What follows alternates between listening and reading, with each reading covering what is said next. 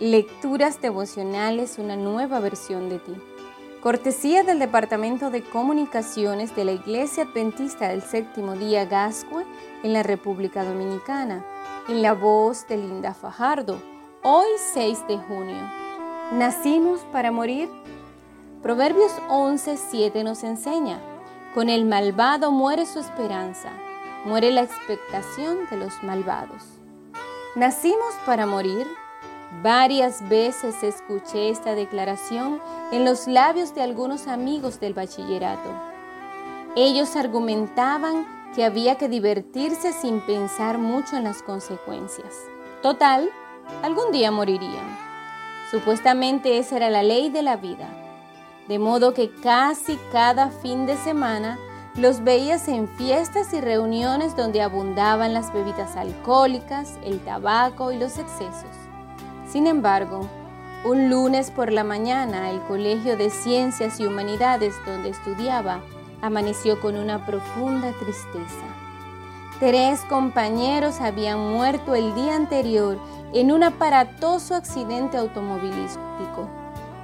De pronto, los estudiantes se dieron cuenta de la fragilidad de la vida humana y de lo rápido que puede llegar a esfumarse. Entonces, un buen número de los interrogantes se expresaron ante esta terrible situación. ¿A dónde han ido? ¿Podemos comunicarnos con ellos? ¿Qué hay más allá de la muerte? En aquella ocasión aproveché para compartir la esperanza cristiana con alguno de ellos. Pero también había declaraciones que reflejaban una profunda desesperanza propia de la incredulidad se han ido, no volverán, ya no hay nada que hacer.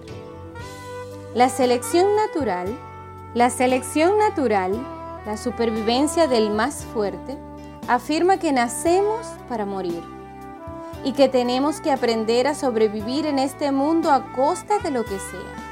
Muchos jóvenes se conducen por tales directrices.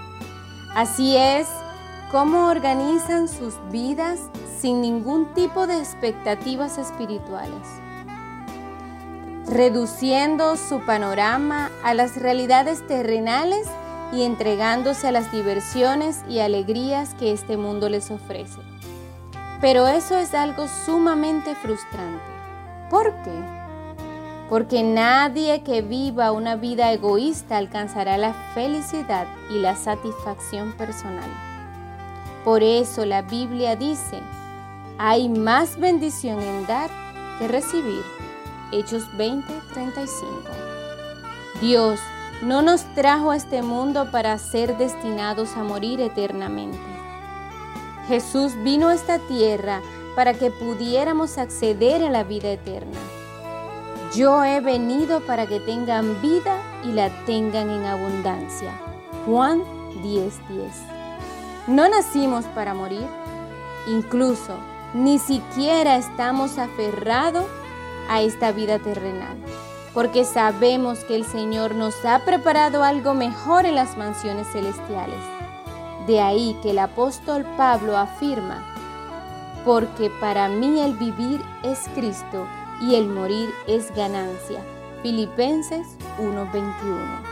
Vivir es un don de Dios.